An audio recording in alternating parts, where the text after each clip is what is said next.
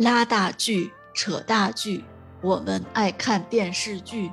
说四季道四季，还是最爱吐槽季。欢迎来到新一季的废物点心。本季主题吐槽电视剧。啊哈哈哈哈哈哈哈！呵呵呵呵呵呵呵呵！嘻嘻嘻嘻嘻嘻嘻！笑不笑真不好笑。大家好，我是笑不出来的小木。大家好，我是啥事儿都笑的图图。那大家听了我们的打油诗呢，可能就已经知道了。我们今天要聊的呢是喜剧，或者具体的说呢，是要聊一聊最近不知道是不是在热播，但是反正是在播的一个综艺，叫《开播情景喜剧》。和其他很多综艺一样，这是一个以情景喜剧为主题的真人秀节目。反正也是各种 PK 吧，最终要选出一部年度冠军剧。这个综艺我都没有听说过，看来真的不太火。哎，反正 不管它火不火吧，我是真的看了之后也没笑出来。首先是你知道，鉴于之前什么演员请就位啊这种，就是就是主要是评委戏太多的这种。综艺的这种前车之鉴吧，我这次其实看的是纯享版，就是只看了几个竞演团队他们的作品的那种 cut，但是看了之后，哎呀，真的是，唉，一言难尽，不仅没笑，反而就觉得就好悲凉啊，就觉得是我们的情景喜剧要死了吗？就是听你说的这么让让你 不满。可是矬子里拔将军里说一下，你觉得这个里面有没有你嗯最喜欢的和最不喜欢的都是什么呢？其实也没有什么喜欢不喜欢的，只能说有有的可能让我觉得眼前亮了那么一小亮。嗯，里面就是李雪琴她组了一个团队嘛，然后他们演的那个叫《今天有演出吗》。其实讲的是，在一个已经开不太下去的这么一个儿童剧院里，来了一群人，有这个什么演员呀、经纪人呀，重重新说啊，失败的演员呀、失败的经纪人啊、失败的投资人，以及这两个失败的怎么说呢？儿童剧院的演员，然后他们就凑在一起，想要把这个剧院改成一个酒吧，然后通过各自的才艺来盘活这个地方。然后，但是当然，每他们的追求是不一样的嘛。有的人的目标其实真的是艺术，有的人就是想好好的挣点钱。所以说，就是在处理怎么样盘活这个酒吧的这个事情上，大家有不同的意见，然后有矛盾，有一些解决的方法。嗯，故事还是还是可以吧。但是我觉得比较好的地方，就是因为这些人就是真的都是喜剧演员，像。李雪琴呀，然后还有孟鹤堂，还有几个就是我不太认识的人，但是确实挺搞笑的，而且他们的那些包袱啊设计的也都挺好的，嗯，笑点密度还算是可以吧。但是我觉得，嗯，让我最不能叫最感动吧，就觉得最亮点的、最有亮点的地方，其实是它有一集的一个结尾，是因为现在很多你看很多。就这个节目里面，其他的就感觉像演成了小品一样，结尾一定要是一个大团圆呀，一定是一个观众们，我们现在要结尾啦，我们的结尾是什么什么什么，就是有一个很强烈的这种很结构性的感觉。但是他们演的这个结尾呢，就是非常自然而然的结尾，会有一些反思，但是也并没有什么强行讽刺或者强行的去大团圆，就感觉就是真的。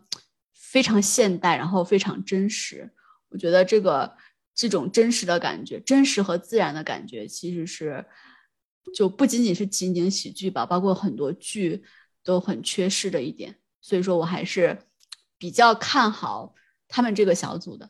当然了，其实那些评委和 观众可能就大家的审美还是差不多的嘛。嗯，就就也是他们这个组一直分数是最高的，但是就是。我已经不关注他们的评委了，可是这个赛制还是让我不得不关注，就是因为他们分数太高了，他们就晋级了。晋级了之后，因为他们是情景喜剧嘛，是一集一集的来，所以说每一场是演一集。他们晋级了之后，就不再播他们的作品啦，就一直在播其他组的作品，大家在争着争着不做那个被淘汰的小组。所以说，就是自从他们晋级了之后，我就再也没有看到比较好的作品，就一直在看那些呃，就是半死不活的作品，让我觉得很生气。他这个晋级好离谱啊！这不理论上不都是应该是把不好的淘汰掉，大家都只看好的吗？那就相当于的大家都只看不好的了。嗯，我也对，所以我也不太清楚他这个具体他这个综艺到底是想怎么样，好像就也没有特别。啊，每次都要淘汰一个的，就是这么激烈的竞争的感觉。怎么说呢？就是我也不知道他是为了安抚人心啊，还是怎么样。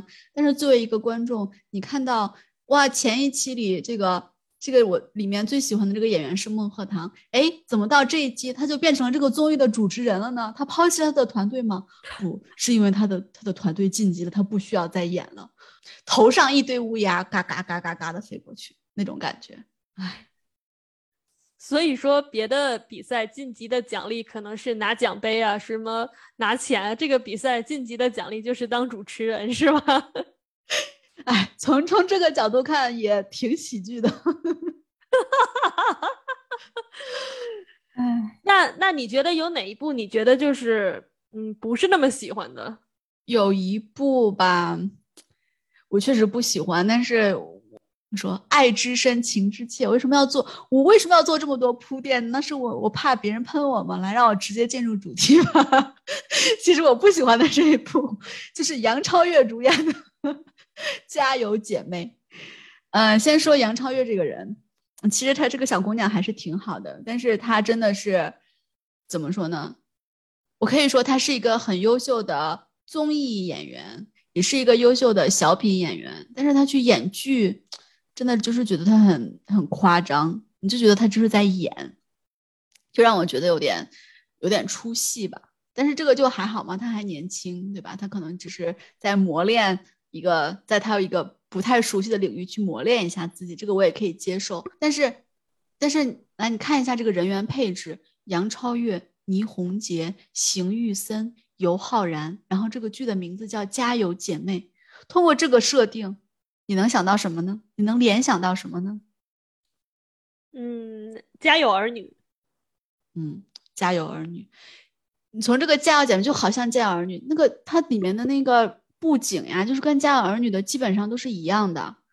然后你看，而且尤浩然又是原来的家有儿女的老演员嘛，小雨。然后他就是用这个家有儿女的设，家有儿女，家有儿女的设定，但是他的。表演的方式完全就是《武林外传》的这种方式，真的，只是《武林外传》那种，因为《武林外传》它本来设定是那种天马行空的，所以说它好像每个人就有点就跟神经病 似的，你知道吗？但你就觉得不违和。但是在这么一个就是比较现代的，就是家庭氛围的这种这种剧里面，就这个爸爸邢玉森演的是爸爸，倪虹洁演的是姐姐啊，他们就只要听了就跟神经病一样，你就觉得真的是神经病啊。那种感觉，所以说这个就真的是触了我的雷点，因为我真的是很喜欢《家有儿女》和《武林外传》，让我觉得就是我用尽了我的情，消耗了我的情怀，就是但是看了就是像神经病一样的演技，所以说通过这个我又觉得就是情景喜剧，我觉得最基本的对我来说最基本的一个要素其实是安全感，因为它本来就是一个。他没有太多的转场，他是在一个固定的单位里面，比如说一个家庭、一个什么客栈，或者就是同事之间，然后人设也是很固定的，大家大差不差的，也不会今天这样，明天就突然变成了那样。所以说，你你你一定要让我觉得你这个人设和你这个场景的这个设置是是连贯的，是一致的，我才能够入戏。如果你是用一部剧的设定和另外一一部剧的人人的这种性格去演，我就觉得。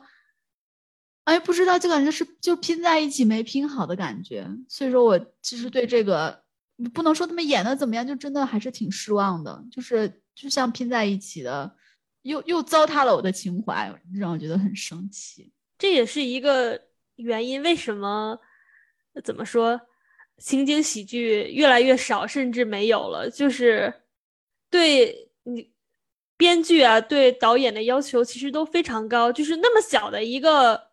你说的固定空间这么小的一个设定，其实发挥的余地并不高，所以要求故事的是故事那种包袱啊、埋梗啊，是这种设定还真的挺难的。对，而且就是像情景喜剧，其实一下就得写个，可能以前还要是几十集，像那些经典的，甚至都上百集。但是你每一集里面固定的场景、固定的人，但是它的。就是笑点还是都是不一样的，就是既密集又多样性。可能是因为语言，可能是因为肢体，可能是因为情节，但是你就觉得那些笑点都是那么那么的自然，你就觉得是的，这个人他在这个情况下就是会做出这样的事情。所以说，这个真的要求那个编剧对于人或者是对于生活的这个洞察，真的要要非常的深深刻。所以说，现在可能编剧能有这个这个功力的，不知道多不多，反正是表现出来的没有那么多吧。嗯嗯，还挺难的，因为现在怎么说，编剧是编剧，就算想写好的剧本，他也很难就是从一而终，也不能叫从一而终，遵从自己的内心吧，因为他的话语权是。很小的，他要去听很多，去听，比如说这个剧的投资方，然后呢，那个导演还要听导演。要是有强势的演员的话，能带来流量的演员，他还得去听演员的，所以真的很难。就像情景喜剧这种，对他对生活的观察要求非常的高，要求编剧怎么说对这个。人设的把握也要很深刻吧，但是在这种谁的话都要听就不听编剧的情况下，这个人设就很容易写崩了。而且就是情景喜剧，核心就是要幽默嘛，这个幽默就感觉好像这个时代大家也是幽默感越来越少了，甚至就是自己不去动脑子想了。我感觉很大一个原因是大家不去想什么是真正的幽默，就是从网上抄段子，甚至是。直接的去从别的国家比较成功的那种电视剧、电影里面来抄梗，比如说著名的，呃，算是就算它是情景喜剧吧，《爱抄公寓》。哎，对，我觉得可能大家的这种怎么说呢？就是制造幽默的功力下降，包括可能现在很多人，现在什么网络段子啊、短视频也真的太多了，大家也不想去动脑子，就真正你，就是你也不想动脑子去笑，你就觉得啊，大家笑了啊，我也笑一笑，好像笑就变成了一个非常怎么说，就是非常感官上的一个东西，就是不再走心了。我就就是之前看过一个采访嘛，就是说，就是史航曾经他采访梁左。然后梁左就说：“那个今天的编剧呢，去看《我爱我家》，应该就是学习他最基本的幽默感。那幽默感是什么呢？幽默感其实就是热爱生活、热爱人性。我当时看到这句，觉得哇，真的又平凡又高级。这种幽默在今天真的是你必须要沉下心去，你才能够在生活中发掘到这种幽默，你才能够就是传递给观众。”就是这个还是哎挺难的，对。但是有一句话不是说死很容易，喜剧很难吗？就是当你真正的去热爱生活、观察生活的时候，才能写出来很优秀的喜剧。但是你说像我不是说悲剧不好，就悲剧嘛，就是让这个人不断的惨，这么惨那么惨。呃，死全家，死朋友，然后自己得重病，一点点被折磨折磨去死，你就这样就已经非常惨了，然后还能怎么更惨？什么理想被践踏，人格被践踏？但是你要是说幽默的话，它并不是一个堆砌出来的，堆砌出来的一种效果，而是说它是什么前后呼应啊，还有各个情景的衬托呀，这样真的还挺难的。嗯，对。啊，你就忽然，我就忽然想到了一个词，叫深入浅出，就是你去这个幽默的产生，其实是有很深的根源。但是当当他能够让别人发笑的时候，可能我们只是就是体会到他就是最表面的那一层。但是我们后来可能后来就是不不断的去看，不断去思考的时候，你就能发现这个笑声下面一层一层的啊，这种生活呀，这种人性，你就会又很感慨，就是笑中带泪，哇，忽然把我自己都说感动了。会不会也是因为咱们当代普通人的幽默感也被消磨了？就是大家觉得好笑的事情跟以前觉得好笑的事情不一样了。现在怎么说？各个平台的内容很同质化，你去看一些搞笑的段子，还有鬼畜视频，就觉得哈哈哈挺好笑。但你仔细一回想，它好笑吗？它其实并不好笑。但是我们的笑点已经变得很奇怪了，所以正常的幽默，真正的幽默，就好像在这个时代很难生存了似的。嗯，我觉得就是现在大家，不知道是不是因为生活节奏变快，就是大家事情很少有耐心能够去体会什么东西，可能更多就就觉得啊，我需要一些感官的刺激，我哈哈哈就就好了，哈完就可以了。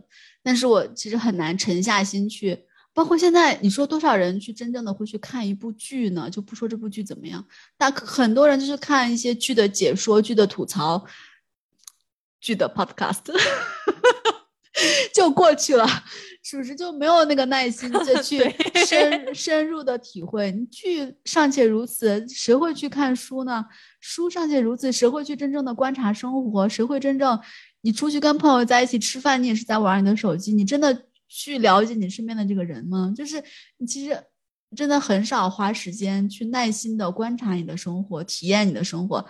那那当然，那些幽默你觉得？不重要，就是我需要我的感官受到一些刺激，我觉得我还活着就就好了。所以说，大家可能觉得啊，没关系，只要是一个新的段子，哪怕是一个旧的段子，我没有看过那么多 遍，我也可以笑得出来。连笑都不愿花时间去认真笑，就觉得好可悲。我要哭了，我觉得你说的好对。哎，呃，那那我们说点轻松的吧。嗯，那那国外的喜剧你喜欢什么呢？就也没怎么看我，就《老友记》吧，《老友记》真的是什么时候都能开始看下去。其实一开始有人给我推荐《老友记》的时候，我尝试看了两次，每次都看了不到五分钟，就就觉得不不明笑点，然后就关了。后来直到有一次，就是偶然打开了后面随机一集看了以后，觉得好好笑啊，然后再回头。第一集一集集往下看，就觉得好有意思，因为它很多的人物的设定，它是从第一开集开始要往上一点点的堆砌嘛。但你第一集看的时候就有点不明白那种设定是怎么回事儿。比如说一开始大家在那个 Central Park 相遇的时候，像 Chandler 讲的那个很莫名其妙的笑话，我觉得一点也不好笑。还有那个谁叫啥来着？哎，是叫 Lisa 吗？Lisa，她应该是演员，叫 Lisa。菲比啊，对对对，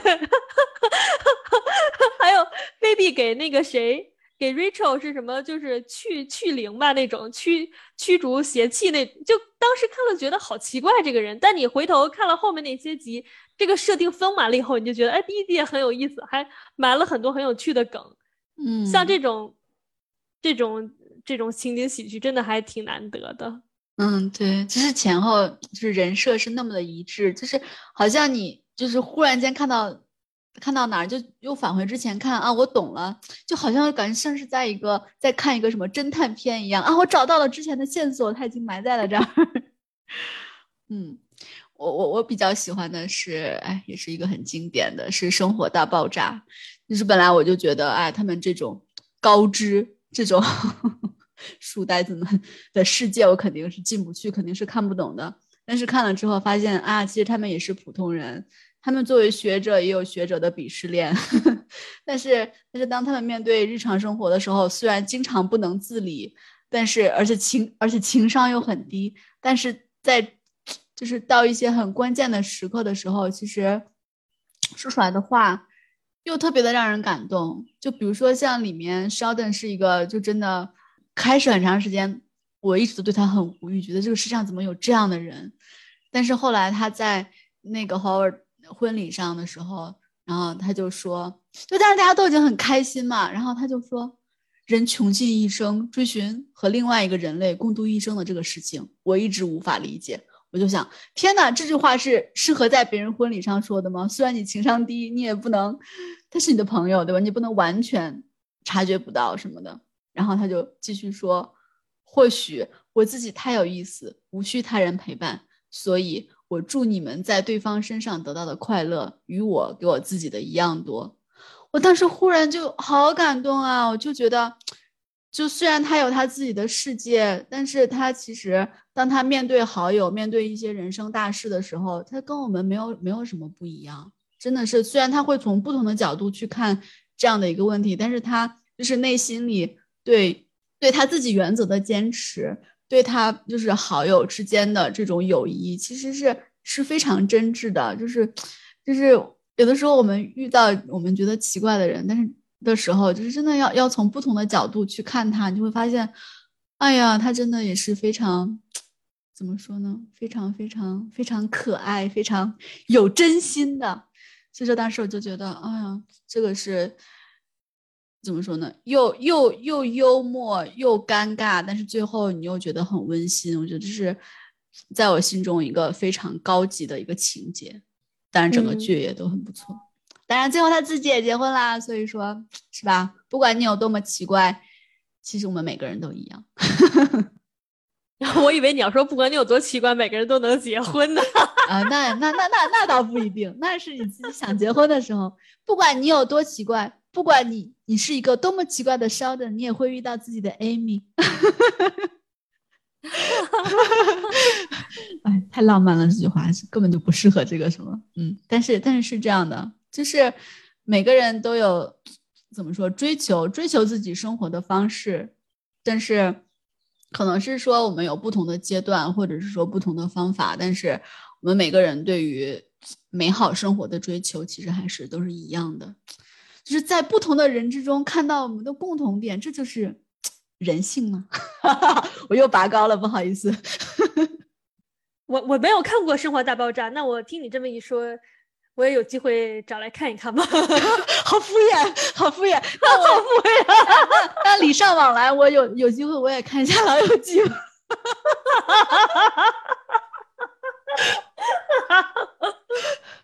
刚才你也提到了一部，哎，好好说吧，《爱情公寓》嘛。我我其实这个剧我没有看过，但是看很多人就说这个剧其实是标志着中国情景喜剧的一个结束或者示威。我不知道这个事情你你你怎么看呢？元芳，我怎么看？他怎么说？他应该一开始他拍了好几季嘛，一开始是一个很小成本的剧，所以他的呃演员也都是启用的新人。剧本嘛，虽然说自己写，但他就很明显的就是抄袭了很多美剧，比如说《老友记》啊，比如说《寻妈记》啊这些的。我觉得可能也是编剧一开始没有想到会有那么多人来看，所以他就偷懒了，不动脑子了。没想到一下子大火，后来就又有很多人嗯来看，然后发现了这些抄袭的梗。感觉就是你说他是最后一部吧，觉得好像有点拔高他了，但他的确是。某种程度上的验证了，不验证，某种程度上的表现了中国情景喜剧的示威吧？哎，好可悲。那你觉得，就是说这个是不好看的？你心目中你觉得最好看的就是国产的情景喜剧是什么？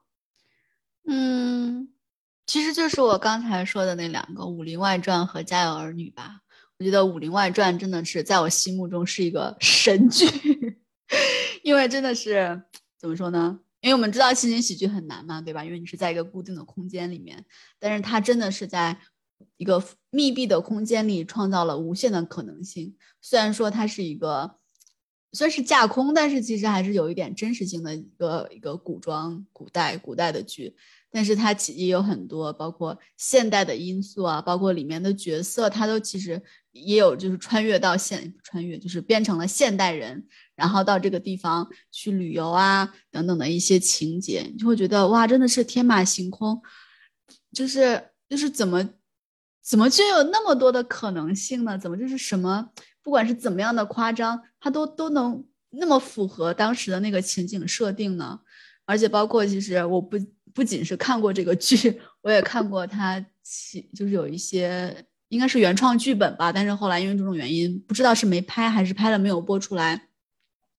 里面就是就是对一些终极问题的 思考，其实是非常深刻的。就是你就怎么样用这种戏谑的语言啊、情节去思考一些很严肃的问题，我觉得这个真的是特别特别的高级。所以说我真的要原谅我语言的匮乏，我要说一句，他真的是 Y Y D S。嗯，我想说《武林外传》的剧本真的写的挺好的，我就记得我们上中学的时候吧，那个时候。那那是很久以前还没有智能手机的那个年代，我们都还可以听广，大家还听广播的那个年代。我记得我们同学就特别兴奋的跟我说，他晚上会去听某某台有那个《武林外传》的广播。他等于是你不看不看视频，但你光听那个台词，那些对话你都觉得很幽默。我就想，哎，这种这种高级的幽默，这个年代真的是太少了。那那那个什么《家有儿女》呢？《家有儿女》就是一个。我觉得是因为亲近感吧，其实就是因为它没有太多的什么时代背景和地域背景。虽然也知道它就是一个现代剧嘛，然后是在北京。虽然我家也没有那么多兄弟姐妹，但是里面他们的那些烦恼啊，那些快乐，真的就是像我会遇到有的，有的我也遇到过，有的就是就是像我和我的表兄弟、堂兄弟 姐妹之间。就是会发生的一些事情一样，就让我觉得就是非常有亲近感。包括可能之前，其实跟他很像的是《我爱我家》嘛，但是可能播《我爱我家》的时候，可能我年纪还比较小，也可能是因为我是跟我爸妈一起看的，所以说我就看的不太投入。但是觉得《我爱我家》跟我还是有点距离感，因为我家也没有什么老革命、什么地下党之类的，就可能我小时候也不太理解这些东西。但是家有儿女，真的就是像我身边发生的事情，好像就会发生在我身上的这样的事情一样，而且就是那种很温馨、很感人，让我觉得嗯非常好。不，其实并没有发生在你身边，因为刘星他们家太有钱了。我你看没看过那个分析，就是说刘星家到底多有钱？家有儿女是零四年嘛？就是说零四年的时候，刘星他们家已经是住在北京四环一个四室四厅两卫两百平米的大房子了。按照当时的房价保守来算的话，这个他们这套房子也是超过一百万了。那是零四年的一百万，说没有什么人能住得起的。而且呢，他们家不光房子住的大，他们家吃饭也吃的特别好，顿顿都是五六个菜，甚至有八九个菜。摆的满满一桌，各个餐具也特别好看，还有他们家那个特别让人喜欢的开放式超大厨房，就觉得他们家真的生活条件好好啊。然后还有咱们看到的貌似很朴素的刘梅，有人也扒了她的这个梳妆台，就看到刘梅零四年的时候就已经用上了纪梵希，是还有什么海蓝之谜啊、资生堂之类的。你说那个时候咱们连听都没听说过这个，咱。咱在零四年的时候，咱们应该还都是对化妆品的认知停留在大宝 S O D 蜜上。哎，真的这么一说，好像是这样的。但是我之前没有关注过这些，但是我当时可能看的时候也就是中中学吧，可能对钱还没有什么概念。哎呀，暴露年龄了，就是。但是觉得哇，他们家每天都做好多菜、好多肉，哇，有这样的妈妈 真好。而且我特别喜欢他们家的厨房，我觉得我家的厨房又小，每次我妈做饭的时候，那个烟呀，她都要咳嗽。我觉得呀，这种开放式的厨房真的很好。我还跟我妈说，不然我们家也搞一个这个吧。封闭式的厨房一个人吸，开放式的厨房全家都吸。对对对对，我妈我妈也说，你要是在在客厅里搞个搞个厨房，那个我做饭的时候你就不能看电视了呀，不然你就 不然你也会你也得得呛着你。我说哎呀，那不行的，反正就是他们厨房看着好大呀。啊，房子我觉得就还好，我还以为北京北，我还那个时候以为就是北京的家庭都是那样的。没有，你想多了。你说这个让让我觉得跟我家庭就是生活环境比较接近的，反而是闲人马大姐。有一位马大姐，她可是个大忙人儿，你看过吗？你我我没看过几集，但是这个对这个音乐的这个歌曲真的是非常有记忆感。对，好像这种情景喜剧就必须要有一个洗脑的片头曲，就前面说的。不管是什么，呃，家有儿女也好，武林外传也好，还有马大姐也好，哪怕是爱超公寓，都是有一个特别洗脑的那个片头曲哈，对，还有一个什么老张开车去东北，撞了，撞了。啥啥啥啥，翠花上所在，那是东东北一家人东北一？家人，嗯。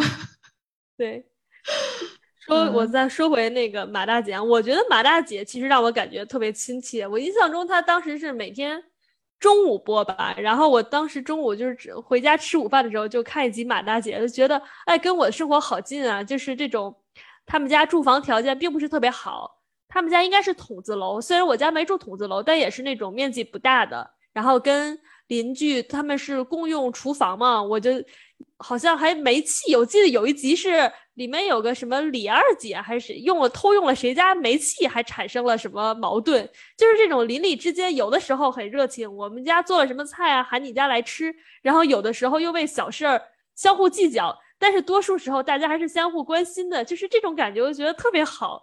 特别的真实，让我感觉这就是我身边的人。嗯，就是那种很有烟火气，是吧？就是啊，又又相互帮助，然后又当然每个人还是心里有点小算盘，这种感觉，嗯。对，就是没有完美的人嘛。现在好多的电视剧都是老想塑造那种完美的人格，什么男女主都是超神，什么都特别厉害、特别牛，然后一点人格上、道德上的瑕疵都没有，就飘飘的都是都是神仙啊。对，现在电视剧本来就是那个神仙当主角的多，但是这种情景喜剧，它其实就是要有缺点的小人物才好看嘛，对吧？嗯，对，就是真的是因为观众，因为情景喜剧其实我觉得是最贴近观众的一个剧种嘛。虽然其他的剧飘啊，不管怎么样，我们就我们我们就当是在劳累的工作之余的做个小梦啊什么的。但是情景喜剧它最开始就是上面在演，观众就在下面看，是这种很直接的方式，观众的反馈是可以直接就是到达演员那里的。情景喜剧是是最接近观众的生活，最应该让观众有一些怎么说呢？有一些体会，感觉到啊，就是我周围的生活就是这样的，能让观众在这个剧里看到自己的一个这样的剧种吧。所以说，哎，我也建议编剧们、导演们，不管是谁们，就是多考虑一下观众，让我们觉得我们也是能够在剧中找到自己的，这样真的会感觉比较好。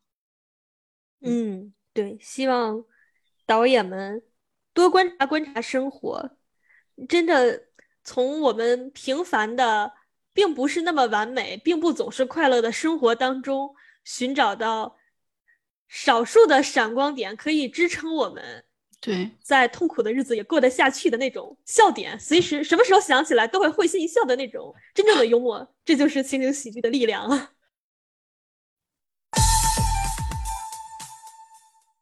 废物点心，再次倾听，咱们下周见，拜拜，拜拜。